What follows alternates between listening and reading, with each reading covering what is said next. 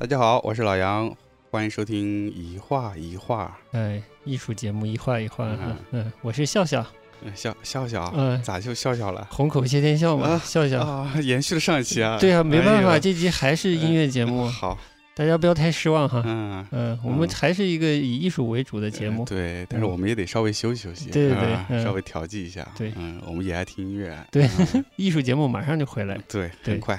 咱不是马上也要出门了吗？嗯，对对，去北京也会看一些艺术相关的场所，对吧？场对，嗯，我们准备出差去趟，去趟差点把去趟日本说出来了，是多想去日本，我去趟北京都会有的。嗯，回来我们再跟大家聊。对对对啊，，回来你就就就跟大家分享一下收获。是，嗯嗯，那我们今天就也算是接着上一期嗯啊，对呃，继续聊音乐。嗯但嗯我们这一期可能除了聊聊这个最近颇受欢迎的这个综综艺节目以外，我们也想分享点音乐。对哎，嗯、怎么说呢？主要是因为上期聊着聊着聊到这个那个节目里说到破圈这个问题，嗯所以我们就想说，其实这圈不圈的是另外一回事儿。嗯呃，就是音音乐本身吧，其实它们嗯种类很多对，哎，很广泛。嗯那么也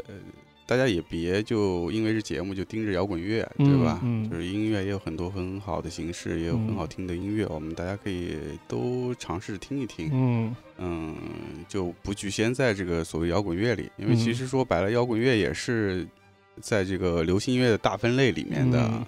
嗯因为其实我是觉得我自己听歌那会儿最早的时候，嗯，其实还没接触摇滚乐的时候，反而嗯更开放，什么都听。嗯，而且我们后来狭隘的是吧？后来有一段 有一段时间是狭隘的，呃，好的，特别是你想我们开场放了一首歌，嗯你你先说一下呗，这一首歌。意大利作曲家维瓦尔第经典的作品呢叫《四季》，其中的一段就是夏季的这一段。嗯我们是音乐的夏天嘛，希望做一个音乐的夏天的主题，也是在希望我们提供一些破圈的听觉经验的东西。那就先来一首古典给我这首歌之前也跟大家没听过，但是刚才稍微听了一下，它其实嗯分了还挺多段落，嗯每个段落表现的这个这个夏季的嗯感觉是不一样的，对还是挺有意思的。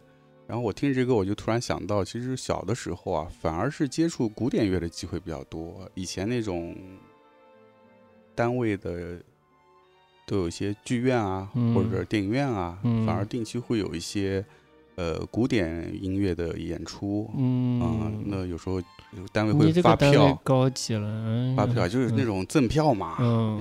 然后就是会反而会跟家里人一起去看看这这样的演出，哦，因为反而流行音乐那时候，像我们特别小时候，流行音乐演唱会不会去的啊，哪有啊？嗯是是，对吧？有你也不会去，对，对，你说七呃不是 没那么早，你把我说老了。啊。八九十年代 哎 对啊主要八十年代吧，嗯。啊，就八十年代那会儿，八十年代流行音乐演唱那还是稀罕东西呢，稀罕东西啊不容易看到对啊，，嗯。嗯，然后所以就那时候反而是接触的古典音乐多一些，嗯嗯，然后后来听了流行音乐，然后又听了摇滚乐，一听摇滚乐就开始有点狭隘了，哎，啊，但但是造的都不是对，嗯不造都不是摇滚乐，对？都不是牛逼的音乐，对嗯，所以那那前段时间整理家里以前的大口袋，觉得我操，那时候听的怎么那么早啊？啊，发现了个 发现了过去的自己呃，世界上另一个自己，啊，好的，嗯，全是什么 low fi 是不是？呃，全是朋克 grunge、呃 grunge，punk、嗯 heavy metal 都有。哎呀，还好那会儿不认识你，哎呦，对，嗯哎，怎么交流啊？对，嗯但随着你越年龄也长了嘛，然后你听东西也多了，嗯就是慢慢慢慢，你还是会体会到别的音乐门类的一些有意思的地方，胃口宽了嗯胃口宽了。嗯，对，所以就不会局限在某一种音乐类型上。嗯对，甚至摇滚乐分很多类型，那嗯其实也开始不太看重这个，嗯而且比较刻意的说是不要去按门类去听音乐，嗯这样你反而能接触到一些你过去可能听不进去的东西，嗯嗯你反而能够开始品味一些原来嗯我觉得不太能理解的东西。你是最最认真细致的分类分音乐类型来听东西是什么时候？听哪种类型？它细分分类嘛，嗯，就是音乐，然后分呃这个次级分类，摇滚、古典。嗯哎，不不不，次级还不是摇滚古典对吧？嗯次级应该是流行音乐、古经典音乐，嗯，然后再往下再往下分类是流行音乐大范畴里有摇滚，嗯呃，可能爵士、嗯 hip hop 这些乱七八糟这些都在这一层级里，嗯对吧？然后摇滚再有些细分，比如金属，对，金属再分析这什么激流，就不同的金属之类的，啊这就这细分一直细分下去，是吧？你当时会会抓哪个哪一路上的细分啊？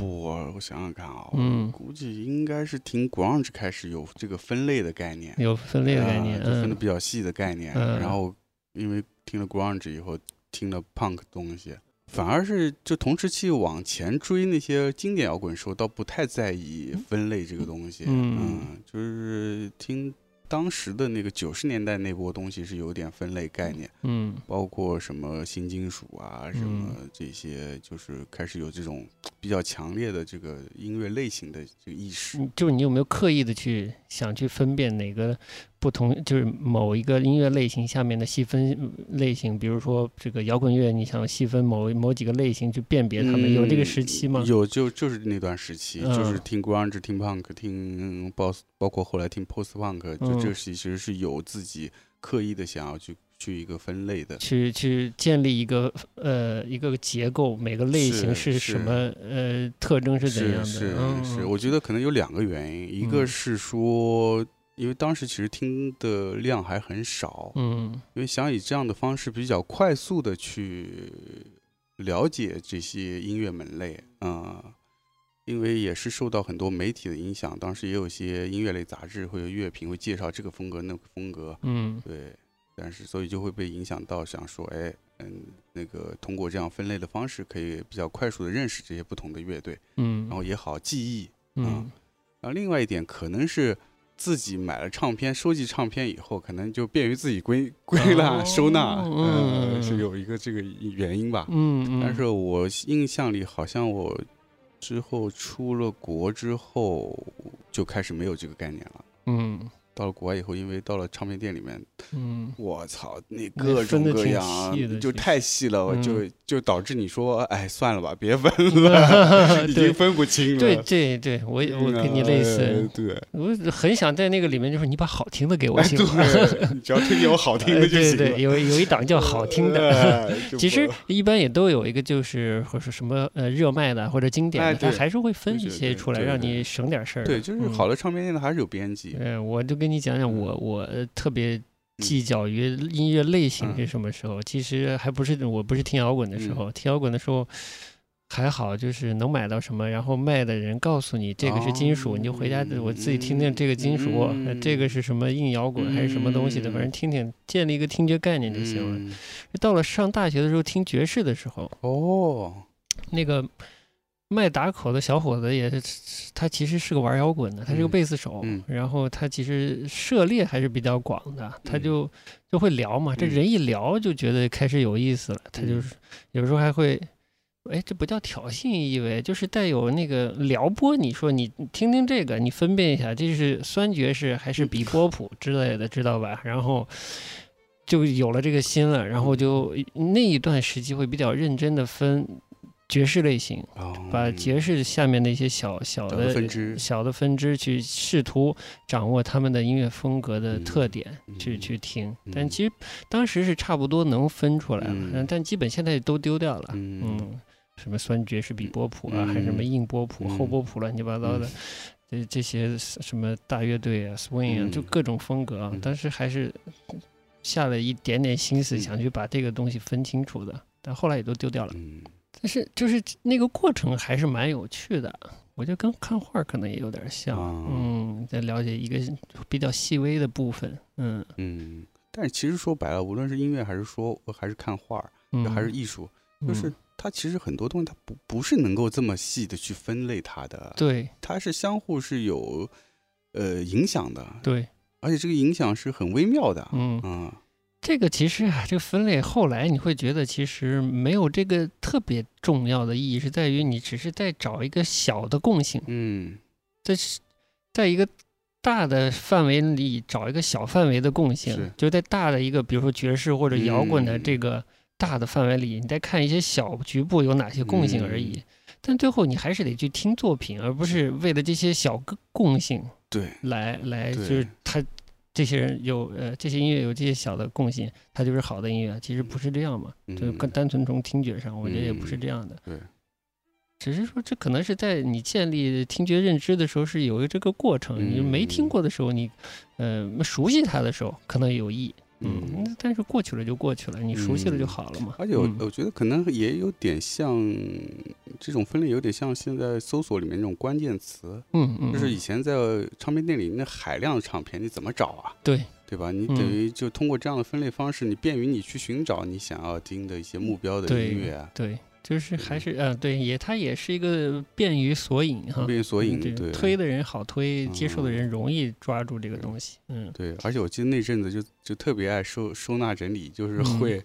包括后来听数流媒体的音乐也是，嗯就会自己分类，然后下面这个是 这个很细，哎，呃，就很有满足感。但后来嗯我靠，算了吧，有这个时间不如多听两首歌了。真是我是嗯挺怕的。你是那种嗯下载了以后归纳文件夹对是吧？对对对对对，归纳文件夹。反正我的文件夹是很乱的，而且嗯很久没有更新嗯新东西进去了，不下载很久。对，现在嗯听歌方式也变了嘛，就不下载了，就直接就网络平台上听对。反正开头这个选这个维瓦尔第啊，嗯嗯，就是也试图想说，就听音乐其实是跟个人经历是很有关系的。嗯之前也说，你看画儿、看作品都是其实某种意义上是你看自己嘛，嗯它跟你的经验有关，嗯你才会更容易记住它或者有所共鸣之类的。就这磁带，这打口磁带是我高中的时候买的。嗯，高中的时候，你知道我为啥买了个四季吗？我怎么会买买这个呢？对啊，就因为我当时的同桌跟我说，嗯这四季是开发智力的，非常好，你应该听一听。嗯，早教啊，有点晚了。虽说我都高中了，我操，但我觉得他说的有意思的点是，我想试一试这是什么东西，嗯？而且运气好碰到了一盘儿，嗯呃，正好在打口袋的卖打口袋的地方嗯碰到一盘儿，那就买了，就听了，这成了我记忆的一部分。这种时候，音乐就跟当你再听的时候，就嗯。总是不是那么单纯的一首创作者的音乐了，嗯。它跟你个人经验有关系了。嗯。所以，退回到那个乐队的夏天，嗯。很多情况下，我觉得听的人也是在听自己的故事啊，是吧？嗯。你比如那个潘尼西林那个嗯。New Boy，还是说黑撒那个呃流川枫，我觉得大家的反应都是在听自己。嗯嗯，嗯，你觉得吗？对，的确是。嗯对你像 New Boy，就是这就真的是我们这这批的点，嗯正巧那时候就就零零年之前呀，就是九几年，对，那会儿我们应该上高中吧，嗯啊那那会儿那歌出来，就真的是你非常深的一个记忆点。对的，一直到我记得后来上了大学，包括工作以后，嗯跟之前同学去卡拉 OK，嗯，还有人会点，嗯嗯，嗯那那就是当时一个对于两千年的一种期待，年轻人那种期待，觉得什么都会变得很很好，一切都会变得很新，啊、嗯一，个美好时代正在打开，一个那种憧憬。对啊，所以那种记忆真的是非常深刻。嗯，那所以非常能理解，像台上那些人哭的稀里哗啦？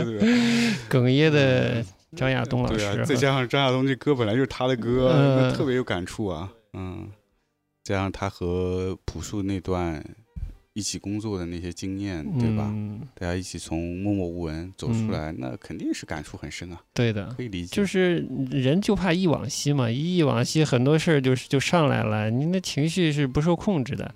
听歌这个东西很复杂，嗯，它有时候可能是那种身体的，比如是那种 Click Number Fifteen 的那种、嗯那种比较性感的音乐的啊，就扭动起来的音乐，扭动起来的音乐，有的时候是听故事、听歌词儿，跟自己音乐呃人生经历挂钩的一些东西。嗯嗯，它真的不一定说像有些那个什么专业歌迷说的，你就得摆出摇滚乐的什么姿态来，嗯才是一首好作品。真的是，我觉得是什么人做什么歌，然后什么人听什么歌，对吧？然后看你听到的是什么。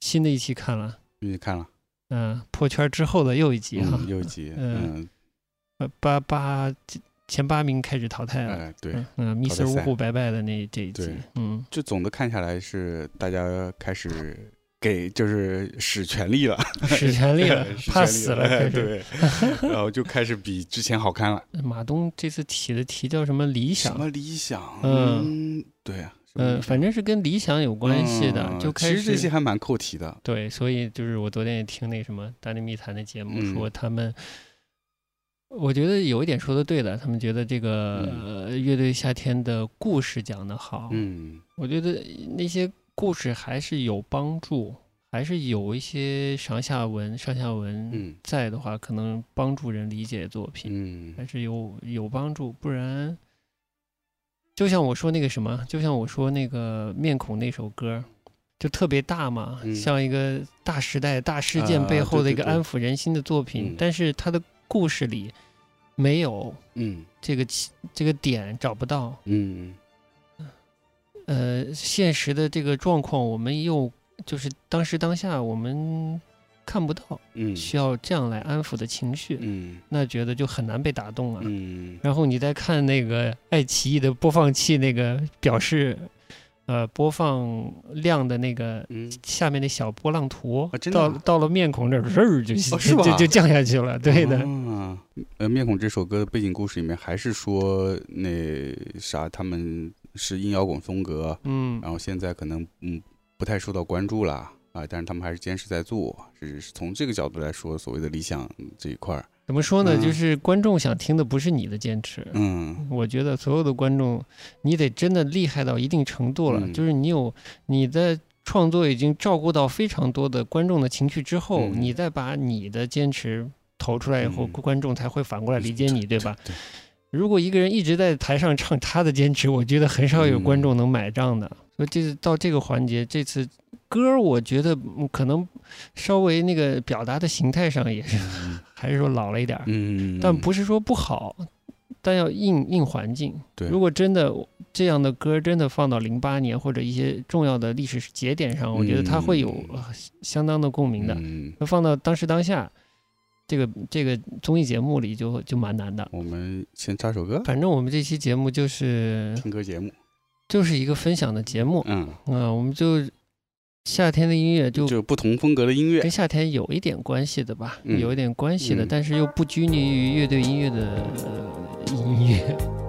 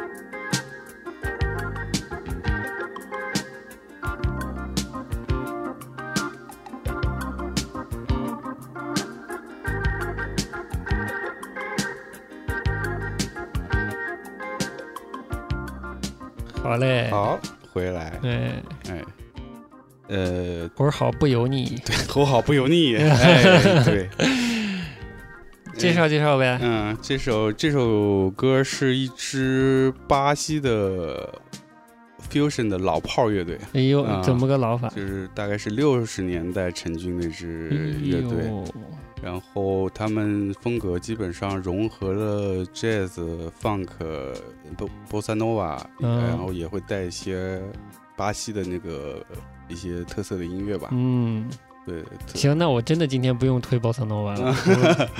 对我本来也想说夏天有 bossa nova 嘛，是，嗯，而且他们这支老炮乐队儿就是特别有意思，是说他们，呃，因为玩的时间很长嘛，嗯。他他们的音乐就刚才大家也听了，其实就是你刚才之前说的，有些音乐是听歌词，有些音乐是听，就是它给你带动你身体的那种那种节奏，它就属于这种带动你律动的东西。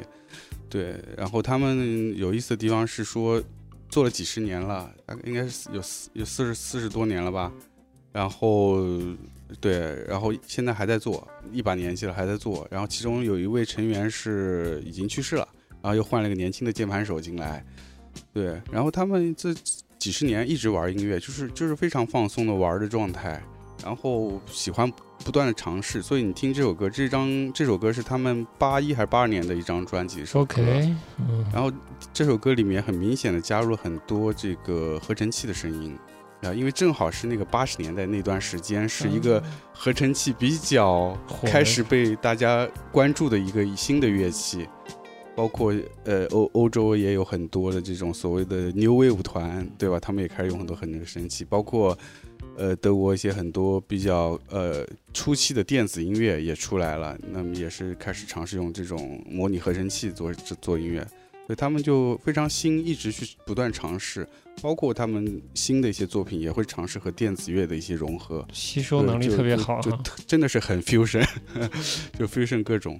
然后这支乐队就是就有有一个，就是我怎么听上他们的呢？哎听，到他们是我那时候去了德国，就嗯，刚才说了嘛，到德国以后开始不太按照拘泥于某种风格去听音乐，就是去了那个唱片店，因为德国有很多这种二手唱片店，就是规嗯模也不能算很很大，但是嗯。东西也对我当时对我来说已经很丰富了。呃德国的你那个时候的两千年两千零几来着？两千零三零四这时候。啊，那个嗯。时代的德国的二手唱片店里卖什么戒指啊？黑胶，黑胶，哦黑胶多，基本是黑胶为主，然后嗯。C 这这卡带好像不太见，嗯，嗯，CD 有一些，嗯嗯，呃，黑胶为主，黑胶为主当，OK 当然也有些 CD 啦，嗯因为我当时买这张时候，我就是买的 CD。OK，嗯啊，嗯当时怎么回事？我去了那个那个刚到一个那城市，然后嗯是待了大概一两一两个月，刚到还不熟悉，所以什么这种唱片店什么也不知道。嗯，过了一段时间，两三个月以后，开始去找这些 开始呃文化呃场景，找窝点去了哎找窝点去了，嗯哎，什么书店啊，什么漫画店啊，什么哎的就开始找去了。然后就摸到，然后发现哎，家门口就有一个，因为它挺散的，然后家门口就有一个这样一个呃规模不大的一个二手唱片店，就就进去了。进去以后就是，差点把二手玫瑰说出来。呃 然后呢呃？然后就想说，哎，既然来了德国嘛，又看到嗯这么多唱片，当时就想我我得尝试一些就破圈儿，破圈了，我不听摇滚乐。终于哎。把你一脚踢出去你就开始破圈了。我我要我要听点别的，以前没、哎。没听过的，没有这个经验的，所以就嗯。想说，哎，funk 我之前是真的是基本上没听过完全没听过。嗯嗯 jazz 还偶尔听一些，呃，funk 是完全没碰过，包括就是比较黑人音乐的那些东西，就是 soul 啊什么的，就就就很少碰。嗯就想说，哎，我就去试试看啊，嗯嗯，然后就在那个唱片里面，因为就像刚才说有分类嘛，就分的 funk 啊什么的一块儿，然后有 fu fusion 嘛，但是我想说，哎，我搞个 fusion 听听看，嗯，你的那那地方能试听吗？不能试听，哎，那你怎么选中？黑胶能试听、哦 c d 又能试听。OK，然后我是在 CD，因为我那时候在那刚去，我哪有黑胶机器啊？那你怎么挑中这盘的？你当时不能试听我当时怎么挑的呢？是因为我在 Fusion 那块区域里面，因为嗯他们唱片特别多，你知道吗？就特别多。然后我就说，哎呦，看样子这支团比较厉害。哦，哎，我就说从里面挑一张看看。所以 OK，我名字叫个啥？我来看一眼。嗯，叫这个名字我叫 Asmus，它也是一个什么单词稍微改了一下。哦嗯，OK，我就说嘛，看对着怪怪的。对对对，嗯，所以就算蛮偶然的碰到这支乐队。嗯，啊，然后听了以后回家就就买了以后回家就赶紧放，放了以后嗯觉得、哎呀，好听，好听。这当年怎么怎么就放 funk 或者 fusion 啊，或者嗯是这些这种风格，就感之前怎么就没听过呢？怎么就漏了呢？怎么就听了一耳朵就再也不听了呢？嗯太狭隘了。估计跟你环境有关人都是环境动物。所以就就开始觉得，哎，这这种就是你把你的状态打开，你不要拒绝任何东西，就你你能接触到很多嗯更新鲜的东西。对嗯，所以就那时候开始就慢慢的开始听一些不同种类的东西，嗯，对，包括一些 funk，包括一些 soul 的东西也开始听一些了。嗯嗯，行，好，忒忒好了。嗯你看你这次从家里拿来那些磁带，嗯，尽是些那个老摇滚的玩意儿，看得我都头都大了。我说我不是跟你说我还有一箱没找到吗？嗯这是早期一箱。然后后头那箱就呃东西会杂一点了吧？对啊，嗯包括一些经典摇滚也都没在这里头。哦 OK，全是一些高荷尔蒙的玩意儿。嗯，对我都听不进去。哎呦天呀！对，行，这这个好听好听嗯好听。啊，那我们就接着聊节目。聊聊聊节目，顺着这个这个风格。，对啊，嗯，嗯，就说玩音乐嘛，玩音乐嘛。对这这次演出被惨遭淘汰的这个的 Mr. 呜呼，呜呼啊，我不知道你你觉得 Miss 呜呼音乐怎么样？我是诚实的讲，我是觉得有点。不能说油腻还是怎样，就是呃，应该说技术好，嗯。但是呃套路太熟了，感觉，嗯嗯嗯，就是拿什么就是他熟悉的范例出来都像样子，嗯，但有点不太找得到他。就是到现在也是，就是你说的问题，我也很赞赞同，嗯。就是很熟，但是他这个我没立出来，嗯。就是这个作为一个创作者，嗯，他的这个个性，他的嗯呃整个的内容都没体现出来。嗯但是前两场比赛就更是因为因为让他现场又表演一些别的风格东西，嗯，就连风格都都没出来。呃嗯至少这两场的有些这些，无论是一些 reggae 还是什么，就是有一些他个人的一个形式上的特色是是有呈现出来。嗯嗯嗯，你觉得后后段形个人形式有点出来对，就是特别 reggae 的那种那种感觉的东西还是有出来，但是从内容上来说，还是跟你说的一样，就是这个自我的东西没有太嗯性格的东西没有太强。就是台下的观众或者其他观众，呃，认识到了一个音乐类型没接触过的这种，呃，这算什么音乐？南美的，嗯，比较拉丁吧呃。对，这这种音乐形式，如果第一次接触感兴趣，那就好了，目这意义达到了。嗯如果有的人真的喜的喜欢 Mr. Wu Hu 的话，那不是更好啊？嗯，就就就就完了呗。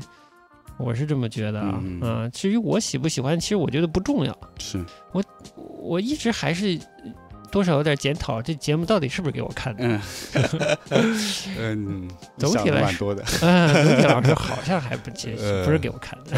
嗯嗯，感觉上是。好，就来一点点个人印象好了。我是觉得他就是有一有一点油吧，嗯再加上就是说，请了妈妈来，嗯，我觉得那个歌曲的厚度还是。呃还是没把妈妈的那个那个年代感带出来，对，嗯，最后这一场、嗯。Someday，嗯。嗯，就是跟跟其实说白了跟死亡有关系了嘛。嗯。嗯那他们这个欢脱和一个比较严肃的主题，它形成一个对位关系。作为去品味一个音乐作品的话，还会多了一层出来，会嗯。会有趣一些了。嗯。嗯，虽然我觉得他他们歌词一直差了一点儿，啊，呃，歌词是。我就早点把我今天的态度搬出来好了。就是说，西方音乐是西方人的玩意儿，或者是不管是南美、北美、欧洲人的玩意儿，那你如何形成中国人玩的西方音乐呢？嗯。如果你的音乐表达上你玩的好，那叫像别人；嗯。如果你歌词写得好，那真的就牛逼了。嗯，我觉得其实到了这个理想这这个环节这个环节啊，就是词儿好的胜。是我觉得完全是这样的，嗯而且你自己就出来了。嗯那个《大内密谈》里是谁说的？那个呃，Click Number Fifteen 就是他就算玩儿再好，他出不去，嗯因为国外玩 soul funk 这些玩的好的太多了，对对吧？对真是你玩的好，你出不去，是但你可能在这边就成了。嗯他不是演出费都翻了，嗯还是秒就是秒秒杀了杀这些票票都嗯秒杀掉了。是好的，嗯就是说让大家可能这个音乐类型在国内的知晓度还是稍微低了。嗯但我觉得随着经济好了，大家可以律动律动了，是吧？可能这种音乐形式也是比较吸引到稍微年长一些的乐迷，这种嗯骚气，骚气，呃，哎，能骚起来是吧？对，年轻人还是荷尔哎荷尔蒙盛一点是吧？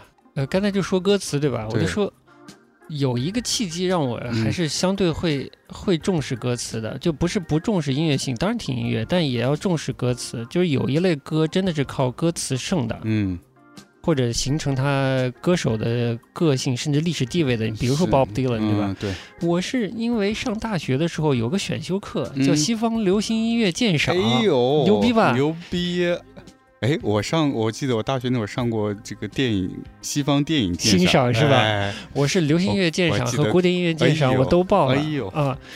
但是我都觉得就看看电影、听听歌，这学分就拿到了。啊我其实没在意，我真他妈是个差学生，呃这个我不跳过去不说。嗯就是我觉得我们这个西方流行音乐鉴赏这个课的老师很好，嗯他自己印了一本蛮厚的册子，嗯就是介绍一些西方音流行音乐中比较重要的人物的歌词，给翻译过来了。嗯他说他我真是又是比较差的学生，就是后来也逃课逃比较严重。嗯但是这本册子是拿在手里了，给我一个很重要的印象，就是他在他这本教学大纲前头就说 教学大纲前面就说了，不要做不碰瓷儿的鉴赏者或者嗯，听众，要要听音乐还是要碰瓷儿。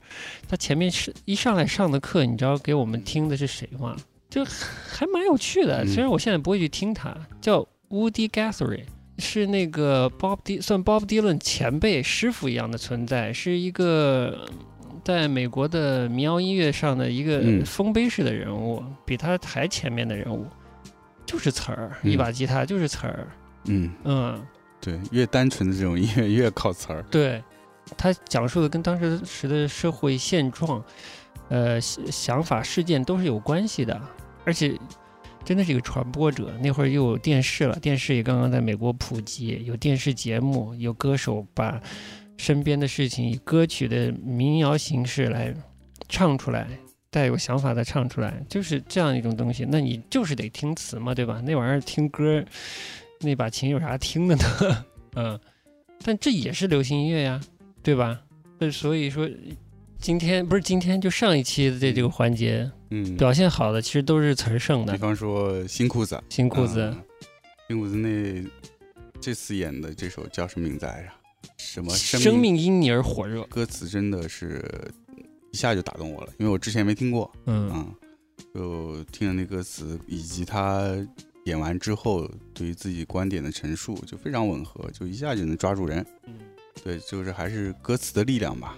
就比方说，你之前录节目前，我们在说这个日本乐队，日本乐队有什么国际的乐队走出去的？对，走出亚洲的。其实也没有，嗯想了半天也没想出来。你像顶尖的这些知名乐队，Beats 啊，Miss Children 啊，嗯，X Japan 啊，包括新一点的 Green 啊，这一些，呃，在在国内都是大红大紫啊，对开场演唱会都是这十几二十万人的，对吧？票都买不到，对，呃，也没出去啊，也没在国际上说造成什么样的影响。也没来个环球 tour，对啊，没有什么环球 tour，也嗯。可能也有，但是嗯那种环球 tour 就跟我们这边这种流行歌手做环球 tour 一样，就是针对当地的日本人的，对，嗯。所以不还是不太一样。嗯，嗯，是郭德纲去海外也是给华人 听的吗？对对对对，嗯，就唯一算是走出去，你像 YMO，当时还是以形式胜出吧。对，嗯那种时髦的、带有东方感的嗯，音乐形式嘛。对，所以你刚才说日本的后摇，我觉得也是的。嗯，日本的后摇也是应该算形成了一些风格，才才流行开来。是，就它嗯跟欧美的后摇的那种嗯，我觉得特别是旋律上还是不太一样。嗯嗯嗯，日本有特别的旋律型，节奏和那个旋律的情绪的一个一个对比，一个对位是错位的，嗯。所以就呃还蛮有个性的，嗯。会让人形成一个复杂的情绪。嗯。在听这日本的流行音乐的时候，日本人就嗯还这个共性蛮强的。嗯。嗯。对，就是音乐形式有可能你呃个性够强走得出去，嗯但是你要在你的文化本土里形成怎么说呢？就是立住嗯，这个艺人或者嗯这个作品要立住，嗯那你词儿也是很重要的。行，咱就先插个词儿，然后 不先插个词儿，插个带词儿的歌。哎一会儿再再接着聊聊，其他的这个这个作品。嗯，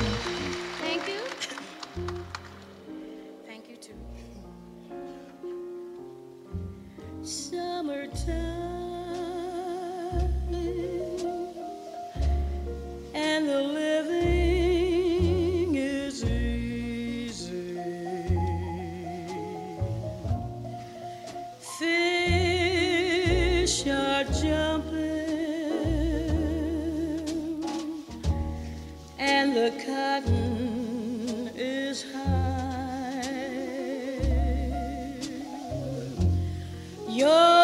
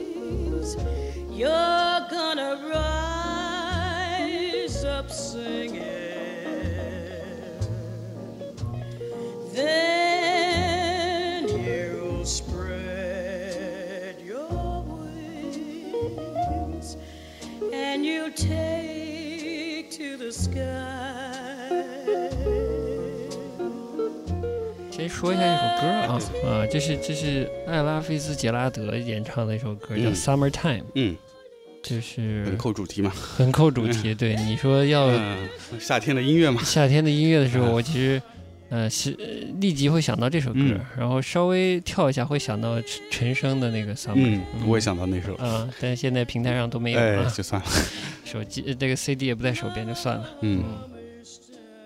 呃，这首歌是是一个叫乔治格什温的一个音乐家做、嗯做的歌。嗯，嗯，美国也是非常重要的一个音乐家，是嗯，他是一十九世纪的人，嗯，这这呃这首歌其实是一个音乐剧，应该是叫《佩吉和贝斯》，是个黑人音乐剧里面的一个选段，嗯，嗯，嗯，就是美国音乐剧中的咏所谓咏叹调，哦，嗯，反正很好听了，这爵士名伶唱的是经典的一个一个曲子。是，你开始嗯跟我说这歌特别的惨，应该是我没记错的话，应该是还是呃蓄奴时期的美国的呃黑人所谓黑人农奴的看到的嗯的一个一些生活景象，蛮有诗意的，写的很好。对我听着歌觉得还是挺好听的，呃，这这个嗯很好听的，嗯嗯，翻唱也很多，哦，嗯。说到接着说歌词儿，歌词儿，嗯其实这首歌嗯歌词儿什么点？应该是一个，但我不是这个剧没看过，嗯但它很明显是个女生角色在嗯描写她看到的，我估计是她的奴隶主的家庭的环境。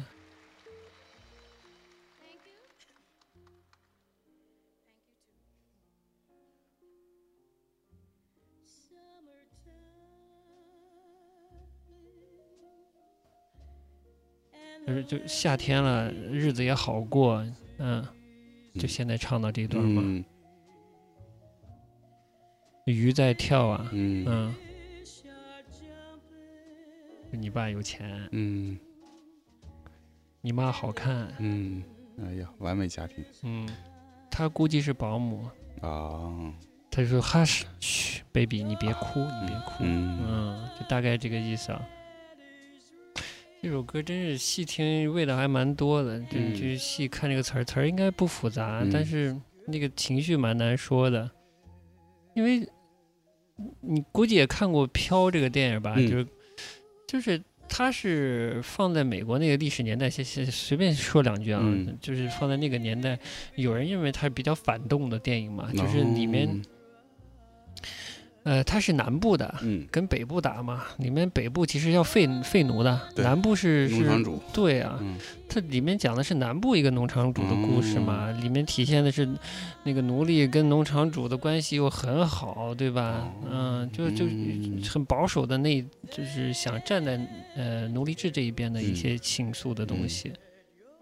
但你听这首歌，其实多少也也有一点，觉，它嗯描述一个夏天的情境，然后估计是一个呃奴隶保姆在在看孩子的一个歌谣。嗯他既有心里的不舒服，他他肯定有觉得不公平的那一面，他才会说你爸有钱，你妈好看这种词嘛，对吧？？嗯他他又会说你长大以后，呃，你会唱歌还是什么，但谁也伤害不了你，你的父母会在你的身边，所以宝贝儿，你别别哭了之类的，对吧？复杂的心情又 又融在这个对这个孩子的诉说里面了。怎么说呢？好歌儿它好歌词是要有也有文学的魅力是好的呀，对吧？绝对是加分的。对嗯，除了文学呃不，除了除了音乐性的那部分，嗯，嗯大概就是这样。嗯所以说回来说，咱们还是说彭裤子吧。嗯棚裤子这歌儿就嗯哪儿感动你了？你觉得？嗯，我觉得就是他呃自己的这个，一个是他自己乐队的这个浮浮沉沉的状态，嗯包括他个人的他所谓的这个中年危机的状态，嗯通过这样一首歌把他的情绪发泄出来，嗯嗯，我觉得就是最最。就特特别是通过他这个词，嗯呃，表现出来，我觉得嗯就是最简单打动我的地方吧。嗯，有什么特别直接的能呼应到的？你看，在这远方没人陪伴，只有幻想和烦恼，嗯无聊的、渺小的，反对不公平的世界，没能继续的革命，不欢而散的告别。我倒下后不敢回头，不能再见的朋友，有人堕落了，有人疯了，有人随风去了。嗯我难过，我不得不去工作，在大楼的一个角落，嗯格子间的女孩，时间久了也很美。嗯，然后我跟她结婚，去小城过年什么什么的。嗯其实前面啊，就是说，就是这个有人堕落，有人疯了，有人随风去了。我会马上想到你，你有看过一个纪录片吧，叫《再见乌托邦》？再见乌托邦嗯，是讲什么呢？就是讲，其实有一个有一条线，好像就是当年那个，嗯、是张炬嘛？是张炬车祸死了，是张张炬张炬，对，就是嗯、呃去追踪张炬，有一段时间就消失了。嗯，他是在消失之后，然后去世的，好像是这样还是怎样？呃，好像是有这么回事儿。嗯，嗯，就很多关于他的传说，对然后他就就走了。，对，就突然就走了。然后这个纪录片就是关于他，以嗯他为一个线索，然后去拍了张炬的家人，嗯呃，其中也有张楚，有何勇，嗯张小戴也有出镜，就是在二十世纪，哎，是零六还是零几年？其实就是 Radiohead 出《In Rainbows》那张嗯专辑嗯前后，嗯应该呃不是前，肯定是后嗯，拍的纪录片，我没看过。呃，很有趣的，嗯就是就是。呃，还有那个什么，那个台湾的滚嗯石之前那人叫兰迪，就不同的人去回顾那个历史场景，之所以他不是光回顾张炬，是通过张炬一个点回顾当时的这一个群人整个景象，整个景象的状态。对啊，哎那个景那个景象其实真的很有一种乌托邦破灭的感觉。是，其实我你这段歌词，我想到跟你一样，我也是当时那一批第一首，也不是第一批了，就那嗯批九十年代那批九十年代那批摇滚乐手，嗯其实就就是跟他说的一样嘛。对有人疯了，有人什么消失了，什么，就当时就是各种传说一样嘛。也对不知道，就对何勇就怎么就没了，不出声了，包括张楚也不出声了。对对，然后窦唯虽然是一直在做他的音乐，每年发个一张什么一张两张的，但是也不出声了。嗯，对的，对，就是很多的传说以及以及跟商业的恩怨，跟台湾的嗯。唱片公司之间的恩怨，很多事情，嗯，他这边这个纪录片都试着嗯。采访到了相关的人，去谈这么多年后，去谈那那一场中国摇滚乐的盛盛盛况、嗯盛世、盛嗯况。对，但真是你不管怎么聊这个盛况，留下的好像更多都是唏嘘，也不知道嗯为什么。嗯然后就就到了就到了当下了，彭裤子唱这个歌了。嗯，就这几句句词，我马上就想到的是嗯那个时期的那些人的事儿，还有那个这个纪录片儿，大家有兴趣的也不妨去找来嗯看一看。对，我觉得还蛮有兴趣的。然后我到时候我到时候给你 看。好，嗯对，包括他后面那段歌词，就是嗯格子间什么女孩儿那个，嗯其实不光是做音乐的人，其实嗯很多人可能年年轻的时候都有一各自的梦想啊、理嗯想啊，嗯。就随着时间，随着你在这个社会上的的打拼，你很多也就这样了，就就随他而去了，嗯，就还蛮现实的，嗯，嗯就是都变成班儿逼，然后都变成格子间里的人，是吧？是，但我我这也是我想讨论的，这这社会就是这么组成的，大部分人要上一个所谓正常的班领一份固定的工资，嗯形成一个家庭，对吧？形成社会中的一个分子。虽然这个在当下有点儿，其实还是在变，生育率在下降，各种嗯不婚族啊之类的，对吧？社会的这个形态还是有变化，但是主流可能还是嗯，找个稳定工作，嗯对吧？嗯，啊，能结婚的结婚我想在，西方也还是主流，对呀、嗯所以我就我就在想他他的这个对这种所谓正常生活的这种无奈是哪里来的？我其实没太吃透。嗯就是我不觉得不工作就是就是对的，就是不嗯工作不等于有理想。我嗯，但是不是他觉得呃理想和工作是冲突的，还是怎样？做音乐也是在工作啊，对，其实最后会变成工作。我当时是他说被社会伤害的人们，然后后面是有人斗了，有人疯了，有人嗯随风去了嘛，对吧？嗯昙花一现的灿烂，这些都还蛮容易的。呃，有，嗯，我觉得咱俩会有一些嗯共鸣吧，就是也听过九十年代那些东西的话，会容易有共鸣的。还有那那刻骨铭心的恋爱总令我伤害，可以的。那平淡如水的生活，因为你而火热。呃有几句我觉得虽然有点打乱了，但我觉得嗯。意思是、是连着的。其嗯。实就没能继续的革命，不欢而散的告别，不不能再见的朋友，嗯，就这几句对我来说是连着的，能能触到一些东西、嗯啊，就是人生中总有一些不可避免的逝去，对对、啊这种东西，呃，其实是有一定共性的，嗯，嗯。有共性的，所以嗯。这就是容易容易击中人嘛。对，嗯，被社会伤害的人们，我是说，我觉得有一种情况下，在格子间的人会真的听了听到这里会会对自己做有些反思，是什么呢？就是如果你做的工作你自己是不认可的，嗯就比如说啊，前一阵儿，呃，就前两天好像有个公众号文章，就是推上海没有 IT，呃，没有大的网络这个头部的公司，嗯然后、呃、举了一些例子。嗯这个文章本来没有太多可看性，就是老生常谈。上海确实也没有，B B A T 啊嗯那些头部的那些那些大的 I T 公司都不在上海，倒是跟帖的，就不是评论的嗯，都说上海有 P to P 啊，上海有很多的网络金融啊。我是觉得啊，如果呃就是内心良知正常的人嗯做这个工作，多少都会心里不安的。他所说的被社会伤害的人，在格子间里就妥协在格子间里了，那做这些工作的人是最，我觉得是蛮难过的。嗯，这只是一个举例，其实类似的工作也还有别的，还有很多，我嗯觉得，嗯，就是，所以后来张亚东说那个挺好的，就是说你现在人都爱舒服着，嗯，你又要当梵高，又不想切耳朵，是吧？对，都是这嗯个心态。我觉得这个这句话还是呃张老师蛮蛮蛮狠狠的的一句话了，已经已经够狠了。对，这句话真的还我印象也蛮深的。呃，你听得懂的，应该嗯大概心里自己心里有点数嗯。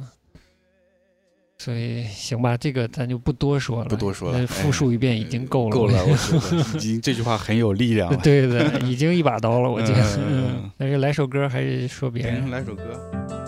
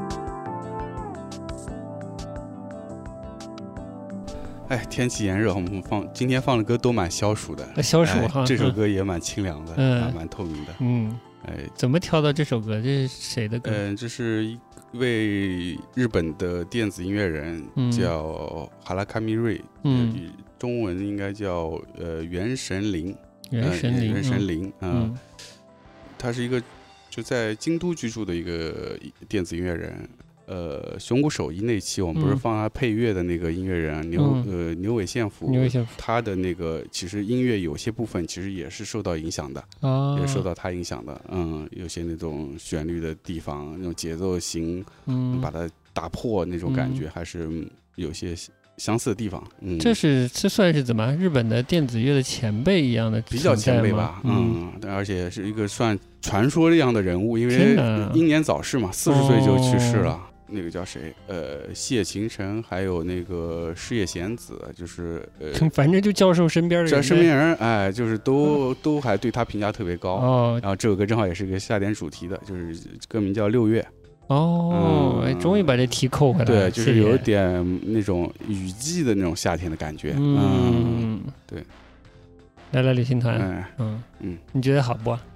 我我觉得就这首《拜拜》，你觉得好吧？嗯，大老师说，这个 intro 部分就是跟人就不一样，嗯。可能国外有这么玩的，嗯。国内他这么玩嗯。是新的嗯。破圈小王子。呃我是听了大老师的说法之后，我又倒过去听他嗯这个 intro 部分。对，这个要说一说，因为我只看了一遍，你嗯看两遍，所以嗯这个感受肯定不一样。对，就是这说实话，我第一遍我就看了一遍，我那个 intro 是没有太留意，我也没留意，我也没留意。嗯，然后你看第二遍的这个 intro 有什么让你觉得惊喜的部分吗？还是有一点的那个嗯编曲使用的那种合成音效啊什么的，它还是嗯蛮，呃，就蛮洋气的，而且蛮饱满的一个一个一个呃引入段，是好听的。反正大家有兴趣可以再听一遍那个开头那一小段儿。旅行团的编曲做的还是很细致的，嗯嗯嗯比较精致的。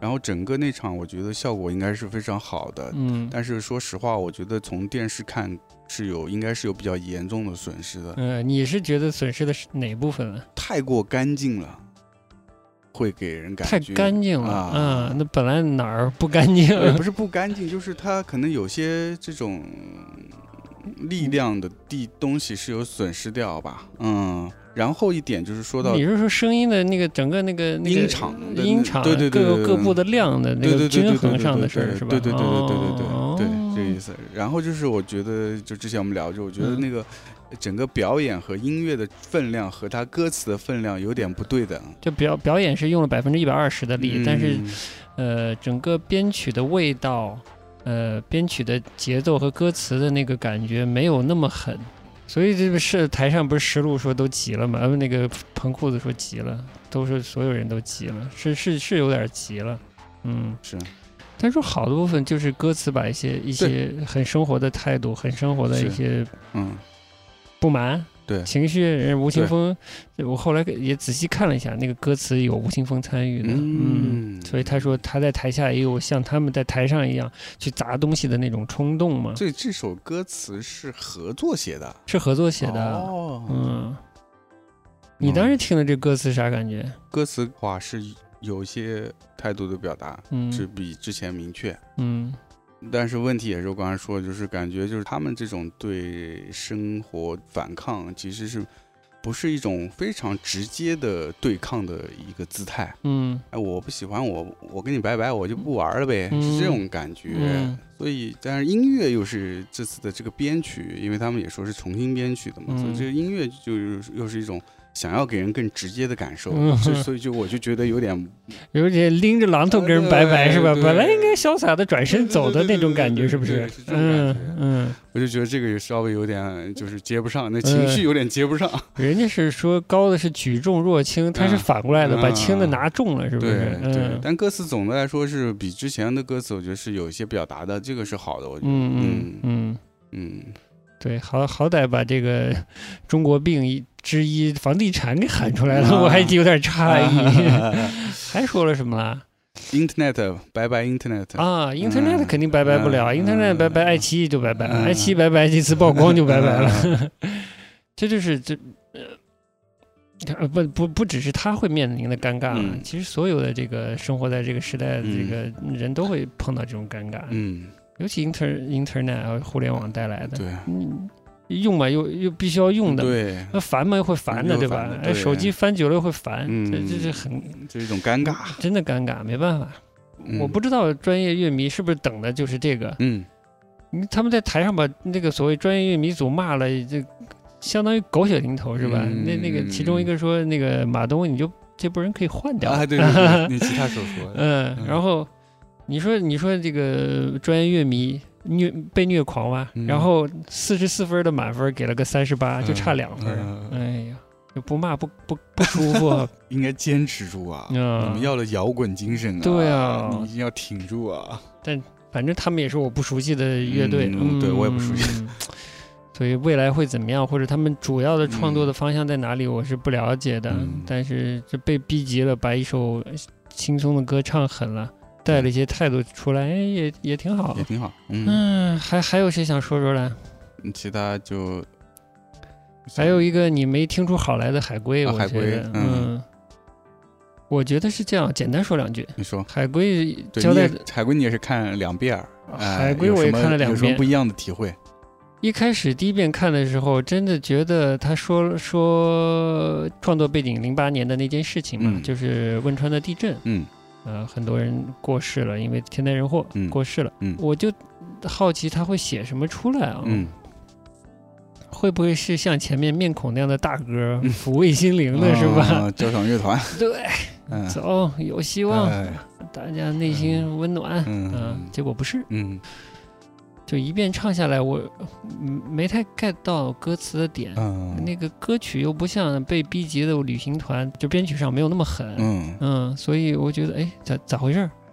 然后后来潘尼西林上来又盛赞哈，盛赞，嗯，我包括就采访的时候，那个彭磊也盛赞，所以我就有点搞不清楚怎么回事，我就又看了一遍。嗯。在看了一遍歌词的时候，嗯。我找到味儿了。嗯。嗯，其实啊。嗯我这么说啊，真真的有的话不能说太白，嗯因为呃是梁文道有一次在他的节目里说，很多人问他一些具体事件的观点，他说但这件事情我没办法跟你表达观点，是我知道的事情你不知道，嗯，但我又不能直接跟你说，嗯那这个我就不选择不回答了。这首歌的歌词我有一些很直接的联想的，你就知道这个李红旗写这个词儿还是比较有勇气的。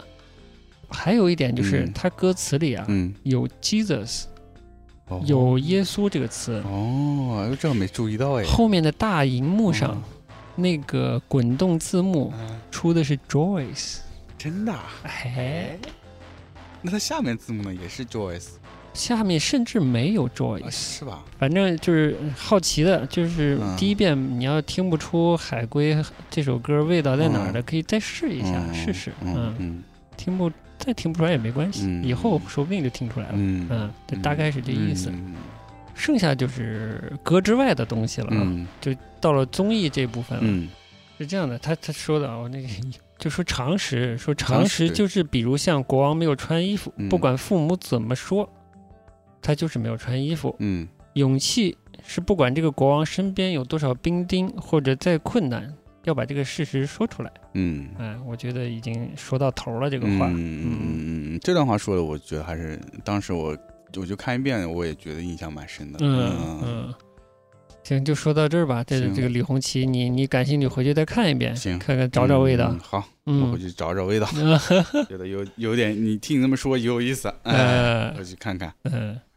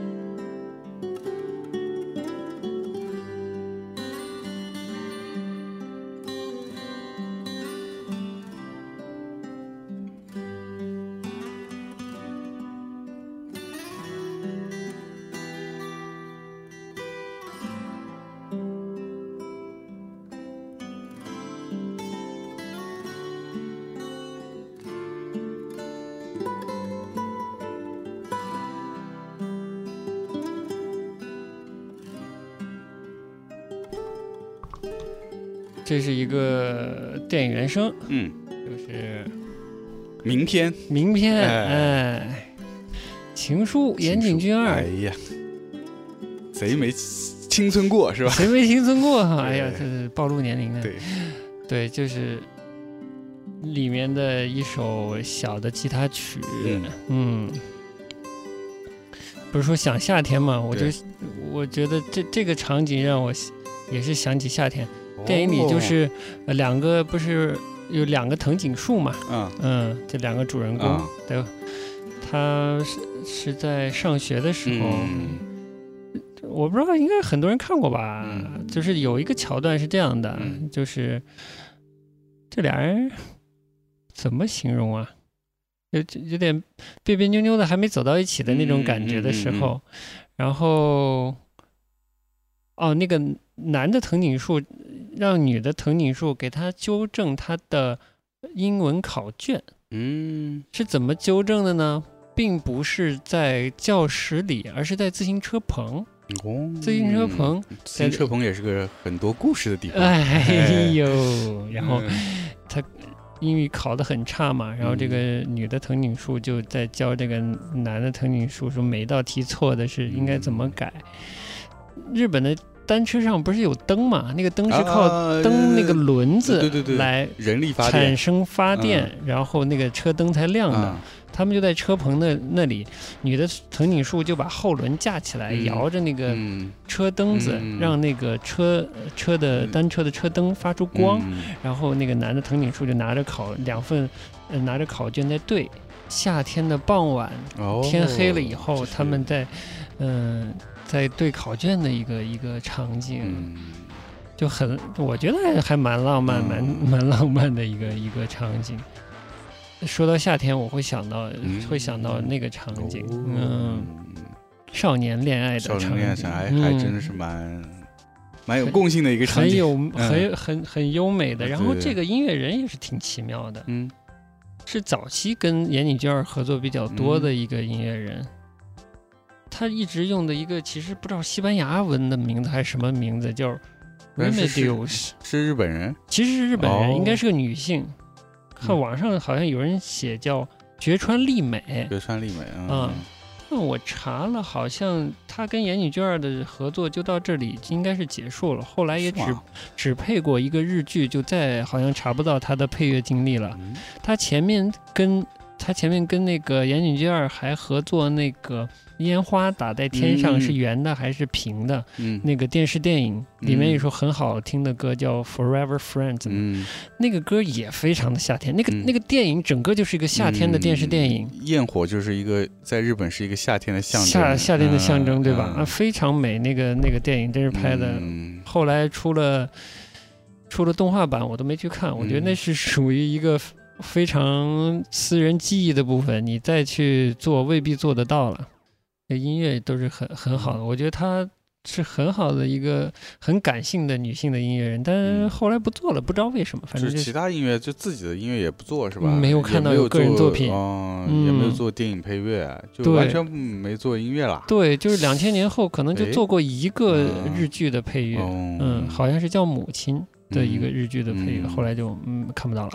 嗯，嗯奇怪，嗯，但其实你看过，呃，早期的岩井俊二的电影，甚嗯至就是比如说《情书》，你会对那个音乐有很强的嗯印象的。嗯，好，怎么切回来？切回来，切回来，节目是不是都差不多了？差不多了，嗯，差不多了。嗯。哎，对，就是稍微说两句土和洋的事儿。我嗯昨天还问了一个算是豆瓣有灵，也是一个乐迷，嗯我就上海人嘛，聊起一点上海的事儿，然嗯后我就顺道就说，呃，乐队的夏天看了没有？嗯他说没看。我还没问为什么，好像他就说土，嗯我说我猜到了。哎后来我就稍微就说起来，其实你说土的，反而我觉得最后音中国的流行音乐，你要说的不恰当一点，就是土才是自己的。嗯。所以刚才说嗯歌词要好也是这样，你拿自己的语言表现真实的自己。哎回到真实了，王毅老师你好，哎 就是表现自己要用自己的语言来嘛。哎嗯，所以就是也说到那个顶马嗯也是土土的，但嗯，是挺好的呀，嗯对吧？对啊，嗯对，因为怎么说呢，就是这些目前这些音音乐人、乐队，你针对的受众群还是国内的受众群嘛？对那你当然还是这些呃这样的中文的歌词是比较容易让受受众接触到你，或者是了解到你，对吧？嗯嗯，就是很多所谓的业内人士都强调一个国际化，就像咱刚才说，日本都没跑出去呢，啊你能跑到哪儿去？对啊，电子乐是跑得出去一些啊可能。而且我说实话，有些音国内的乐队的英文歌有点听不下去，虽然我英文也不太好。但是但是我觉得那英文，我觉得那发音也也也中国人也听不懂，外国人也听不懂，是不是这个感对觉？。嗯，至于里面语法错不错，我也不知道。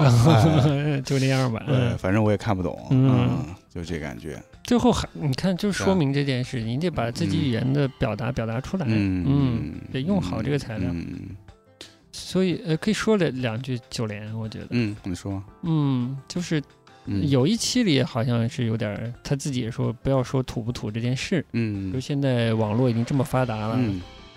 不管是土的、洋的，随便什么的，大家都很快能听得到的。嗯。其实，在信息层面是相对公平的，嗯。就看你怎么去挖、怎么用。嗯。呃，这个道理是对的。嗯。然后再说他的音乐表现形式，用那个是连平方言还是什么方言，对吧？嗯你觉得土吗？我那天不要脸，我在微信朋友圈我说，就是中国的音乐土，就是因为不了解黑人音乐，嗯当地的音乐形式，甚至它的语言有韵律特色的，你还用用你这当地的韵律特色的话，你是占便宜的。嗯，我是这么看的啊。我觉得他们那方言听上去，我没感觉有特别土的感觉，嗯可能跟他们那个方方言的发音有关系吧。嗯毕竟之前虽然也听过一些类似这种客家话的音乐，但嗯之前就是不是像他们这种比较炸的类型的用这种方言，对，对吧还是蛮特别的一个体验吧。但是这嗯种特别，我觉得是有一些保鲜度的。就是特别是因为我们的无知导致的。对的嗯，就它呃，至于作品未来会不会耐听或者成立的程度是吧？啊，当你熟悉这种语言表现方式以后，它是否还能感动你？你是不是这么讲的？对就是看他接下来怎么嗯延续下去，因为嗯这种这这种对这种体验，也很可能很快就熟悉了，你就会嗯不不会有当时那种新鲜感了。嗯最新的这一首，嗯呃名字我不太记得了，嗯但应该是讲的一个。呃，食品小小贩的一个这嗯种生活经历，我以前对广东不了解，嗯所以就觉得以前是印象里改革开放，嗯广东是这什么桥头堡啊，还是之类的，对吧？广东在最前面，印象里嗯广东所有广东都应该是很发达、啊很开放的一个、嗯一个地方嘛。但其实现实其实不是这样的，嗯，其实是相反的。尤其去过几次广东以后，觉得其实是，呃，想起那个谁，嗯，马未都，嗯也是最近的，我不知道你看了没？嗯就是圆桌派有一集，马未都说，哎哦，也是跟那个调查记者那一集一起讲的。嗯马未都说，广东、潮汕这些地方嗯是一种奇怪的。现代人是小自私，但这个群落呢，他们靠自己的语言形成了群落和宗族，是一种大自私，是一种嗯。群体的大自私。嗯。我觉得这也不是自私，就它就是一种天高皇帝远，嗯自己族群维护自己利益的一种生态，嗯是吧？嗯，我觉得大自私这个形容还有点奇怪。嗯，它可能是一种自我族群的保护。对，哦我觉得这个很就准确多了，所以它形成一定的封闭性的嗯，它有嗯很多自己的习俗文化嗯这些，甚至语言行为方式或者交往的方式都是的。不想改变嘛。对嗯，这样保持住嘛。包括他们有很强的这种祖先的那种概念，对，呃，宗族的这种概念。换一种说法，他有他们的崇拜，嗯，对，呃，有一套体系的嘛，对的。他他不是发水在哭嘛？对对。我本来觉得怪怪的，但我后来想到，广东确实不是一个处处都沾了这个嗯改革开放便宜的地方。嗯它真的有很多作为一个呃远离政治中心的一个地域的，它的说那种悲情的东西啊，嗯还是怎样？我现在描述不清，被疏远的、被文化中心疏远的东西，说起来，你说北京这种地方，嗯要说自然环境要比南方差多了。要种的没种的是吧？天上没没东西，地下没东西的那个地方，这是物物作物物产又不好，资源也不好的一个地方，就是因为政治中心，才使得所有资源都靠拢那里，嗯，那里才有文人，各种东西都是的，才有文化，都富集在那里了，就会显得可能就南部的地区显得番外之地了，还邦外之地了，还野，就文化保守或者各种各种印象，但真的其实是这种地缘。造成的，嗯，我也不知道，我就就想到这儿来了。我其实还是在想，它这个土，它最后要它的这个当地性，它最后喊出来以后，能到哪里去啊？啊，嗯，你能把连平你的这种情绪，在各大音乐节上怎么唱？这个地域性最后能保留多少？嗯，还是最后只是拿方言唱一个广泛的年轻人的一个一个心理的小困境？如果你总是，呃，就是一直抒发的是年轻人要翻身这件事情的话，那其实所有的年轻人都想翻身，嗯，对吧？所以我觉得他描述的这种年轻人想翻身的状态，其实以及用方言唱，其实是他是想说自己生存的这个环境的被，就是这种，就像你说的这种地域的，就南方的这些地域的这种被忽视边缘化，真是边缘化，这个非常到位，对。那么而引起的他们个人的这种情绪上的反反叛的或者不满，对，嗯。嗯，所以所以听他歌一开始听用他这种方言唱出来是特别吻合的那种感受，嗯，对。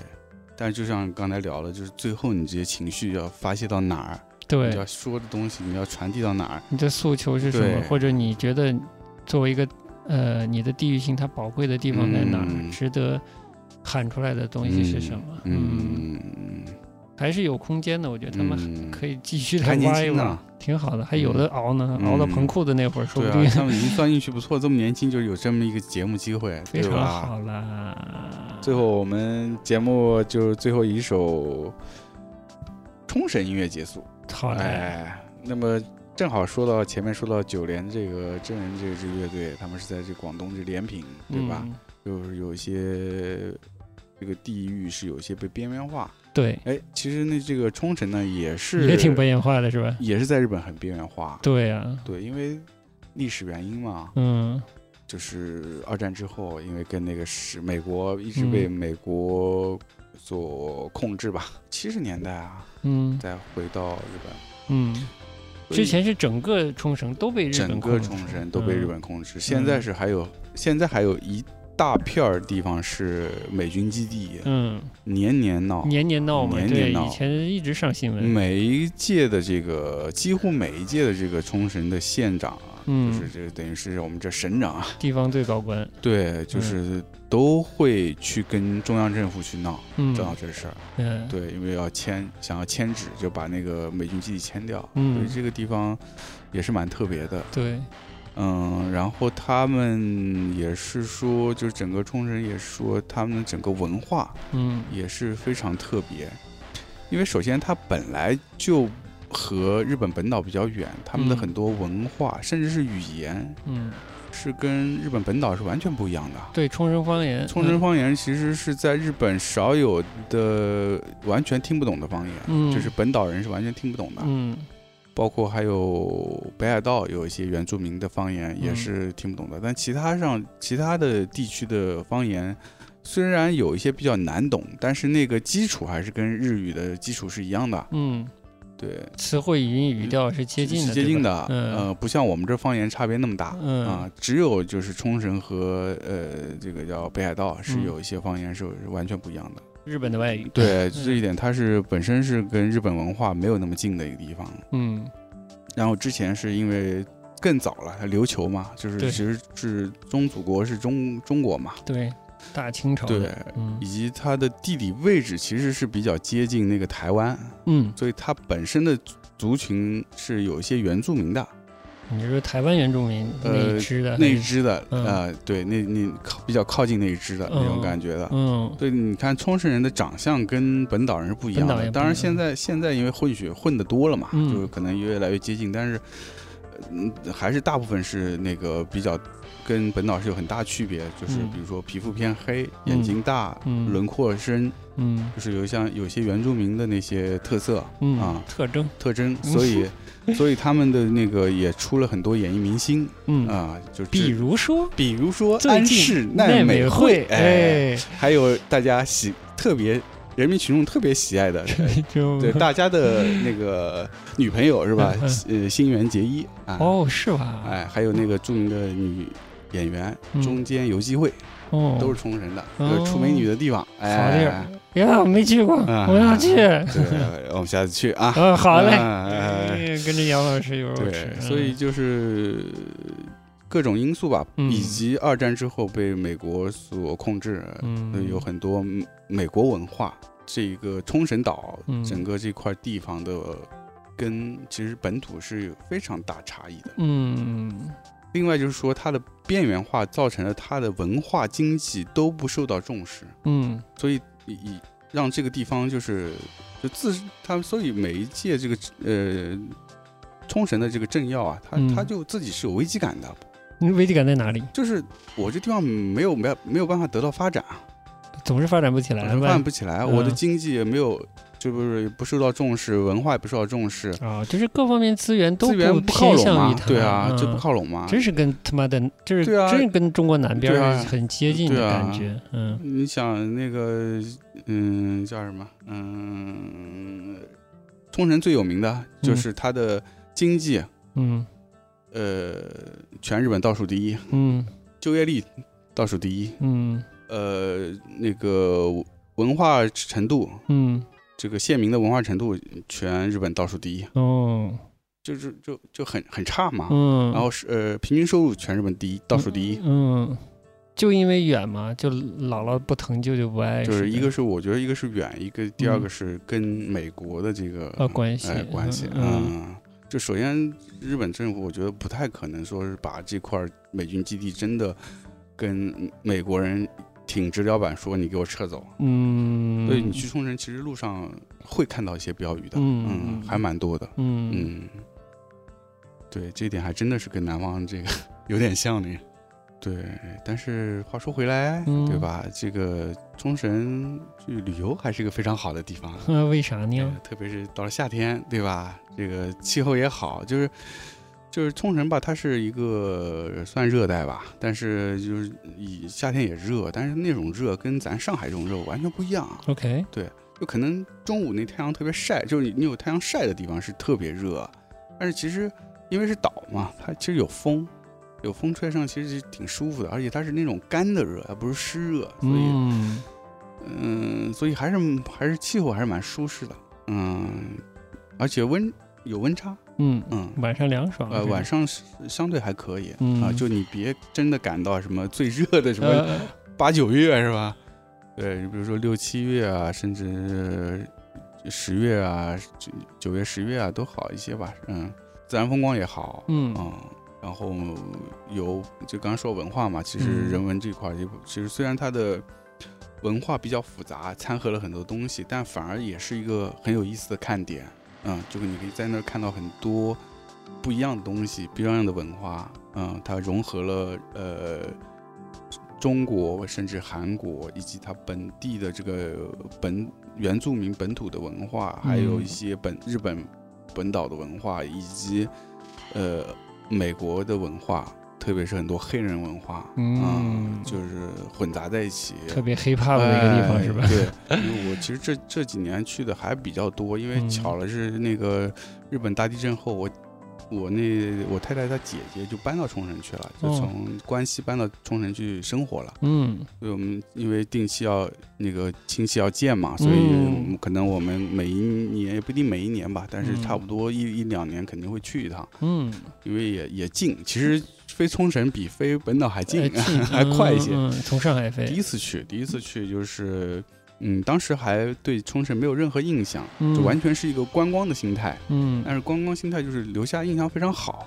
风自然风光很好，气候很好，就刚才说的这些，以及很意外，说它的这些文化也很也还蛮丰富的。你比如说有什么样的文化，这个能看得到的呢？嗯，对我我反正这期我们就先简单说一下，简单说一下我们先不透露太多，以后我们出去玩之前，我们再来聊一期。哎呀，你太坏了。哎好的，先给一点还有。一些老的市场，嗯那些市场是整个冲绳的市民赖以生存的一个像一个菜篮子一样的地方。嗯那这个市场可能也不一定只是像我们这边菜场是卖菜的，它也嗯卖一些杂货，以及生活周边，嗯以及甚至有一些那种土土的卖这种 老太太的衣服的那种店，嗯就是让你一下子觉得，哎，像回到中国八九十年代那感觉。最后放这个音乐也是，我那次去了一个在市中算市中心的一个。呃市场叫荣町市场，荣听是算规模比较大的、时间比较久的一个市场。嗯，但是因为随着这个冲绳经济本来也不好，但是也但是越来越不好，哦，因为日日整个日本的泡沫经济过去之后嘛，嗯。那它就经济下滑嘛，嗯。以及加上现代化、超市这种文化越来越繁盛以后，这种老的市场的，过时对对对，就年轻不去了嘛，嗯。那都是以前都是老老人去的多嘛，现现在也是老人去的多，那么。所以这个市场自己就有些危机感，那么就是嗯。号召大家，呃，来说，哎，我们是不是要做点宣传？嗯，因为毕竟冲绳是一个旅游目的地城市，对吧？呃，这个那霸那霸市，嗯，嗯，那霸，冲绳本来就是一个能歌善舞的一个地方，嗯 天性就是嗯南部的，哎，我们嗯宣传一下啊、用我们自己的才艺来带动这个市场，啊、歌唱市场，哎。歌唱我的市场，嗯当 地的日本人去冲绳旅游都会去那个市场逛，会买点土特产带回家嗯作为礼物，因为日本很很好这一口嘛。嗯哎，我就是跟我太太也是去了，然后去了之后就哎意外的发现，正好当天晚上嗯有那个演唱会，嗯，一个月一次，让我赶上了，哎呦，lucky 好嗯，不走了。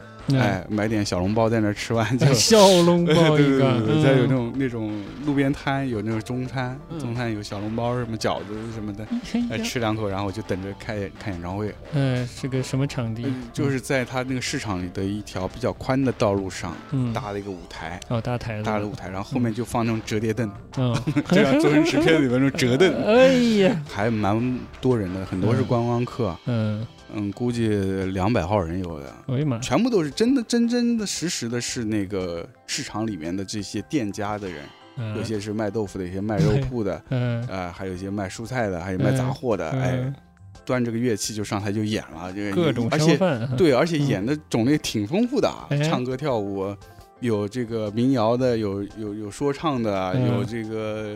呃，纯乐器的，对，嗯各种各样，节目很嗯丰富啊。就是你当一个演出看，绝绝对没问题，是吧哎看得对下去好看的哎好看，嗯真好看。那些小店就会同时卖一些小吃，嗯然后啤酒，嗯，哎，就很有那种夏至过节的那种气氛，你知道吗？而且是一种嗯很随机的状态，它就不嗯是像一个筹备很完善的那种音乐节的感觉，嗯那个感觉特别好。自然特别自然对，嗯就像放走街松的很，走走街串巷，哎，突然哎呦有个活动搞起来了就，嗯就那种感觉，就非常好。然后当时就听完之后，就立马隔壁豆腐店买了两张他那个唱片。去豆腐店买唱片，我呃，靠，特别有意思，好的，哎嗯，，就是解锁了人生新体验，新体验，新体验。嗯对，但是我那时候去应该是零七，估计是零六还是零七，那会儿啊，那会儿就是那些演参加的演员已经年纪不小了，嗯现在不知道还会不会再演了，这个信息也没更新，因为后来几次去就没去，没没再去那儿看这个演出。嗯对，但是我倒是想下次去的时候再去看一下。好呀，最后结束，我们就来放一首这个、呃这张唱片，就叫《荣听市场》，零六年出的第一张。呃，第一张唱片，那么第一张唱片，呃，结果反响非常好，出乎他们的意外，哎。卖了一亿日元。嗯。这下他们看到希望了，这一、他们这一亿日元就是呃好像是说是用来振兴这个市场，就他们会投入到这个市场的这个整修啊这一方面、嗯宣传的经费，嗯。然后他们就觉得哎。好像挺成功的这个活动，嗯。他们就又在一零年出了这个第二集，嗯。嗯，他们的录制了一些新的歌曲，嗯。做了第二张这个唱片。那么我们最后就选一下这张唱片的，一零年这个第二张唱片的第一首歌，是第一首，嗯。呃叫做《欧巴 rap Boogie，呃，这首歌的演唱的团体叫做荣町市场欧巴 Rappers，荣金市场的呃大叔 rapper，呃，是的，不是大叔，他嗯。日语是大妈，欧巴桑那欧个欧巴巴桑，哎，哦。欧巴桑。当时现场看的时候，是他们三位已经是呃八十多岁了，快九十岁了，牛逼，还出来演啊，可以的。呃而且演的生龙活虎的，嗯。特别牛逼啊！他。可以的。嗯我们结束的音乐，听一首这个跟之前的乐风都不太一样的，又又又一下了啊！哎唱的其实就是他们的这个荣町市场的一些生活景象嗯。啊，比如说有一些他们日常的这个跟客人的对话啊，哦。包括呃这个街坊之间的一些交流啊，一些嗯故事啊，嗯。这些描绘描述这样一个场景，就是嗯。挺生动的描述一个这样一个传统的市场的一个日常的景象。哦，他啊把这个市场描绘出来，用语言 rap 的形式描述出来，对对对对对对对，嗯，很有意思。日常生活之美哈。对，嗯，嗯，好，好，那就先到这儿了，先到这里，下次见，拜拜。拜拜。